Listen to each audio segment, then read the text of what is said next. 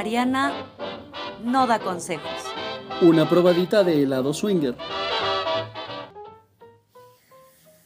En los primeros años en los que empezamos a salir, Diego sostuvo la creencia de que no era celoso y que nunca se enojaba. Dos buenos años nos demostraron que mis celos podían destruir ciudades enteras y que Diego sentía celos como cualquier otra persona y que también se enojaba al grado de transformársele la cara y patear puertas. Después de ese periodo destructivo y doloroso, no sé cómo, pero logramos quedarnos juntos e ideamos códigos de comunicación para que no nos volviera a pasar. En nuestra iniciación en el mundo swinger, una de nuestras reglas que yo quise tener presente y que respetamos como por 10 años fue que para protegerme de mi cabeza tonta, todo podía ocurrir, excepto la penetración con otras personas. Tuvimos muchísimos encuentros en los que hicimos intercambios y jugamos con muchas parejas. Pero a la hora de coger, cada oveja con su pareja. Y la neta esto no le restaba diversión o la parte disfrutable a cada aventura. Nos encantaba desde aquellos ayeres ver y ser vistos.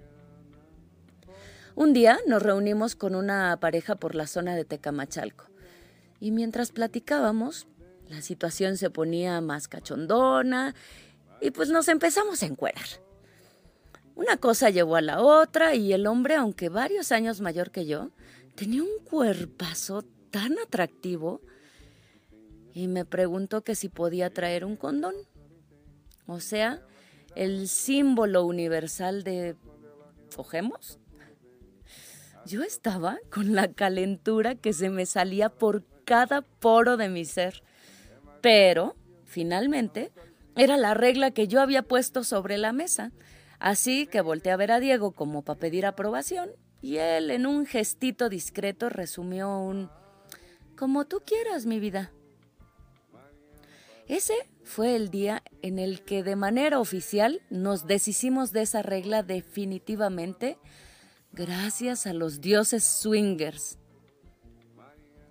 Después de ese encuentro, nos dimos un tiempo para platicar sobre cómo nos sentíamos al respecto y todo estaba bien. No había ninguna emoción que nos hiciera sentir incómodos entre nosotros. La certeza que yo necesitaba entonces y que necesito ahora sigue presente. Y lo que tengo claro es que Diego no está buscando a otra mujer para compartir lo que comparte conmigo. Y que mi relación con él no va a disolverse por nada de esto. Sabemos juntos lo importantes que somos en nuestras vidas y que swinguear es parte de nuestro juego sexual que hemos construido y deseado juntos. Hasta la fecha mantenemos algunas reglas de aquel entonces. Otras ya caducaron y desaparecieron. Y otras se han ido flexibilizando, pero al final sabemos lo necesarias que son estas para mantener nuestras emociones en un lugar seguro de los malos entendidos. Nuestro juego en particular no se trata de que haya uno más chingón que el otro. En nuestro juego se trata de ganar ambos.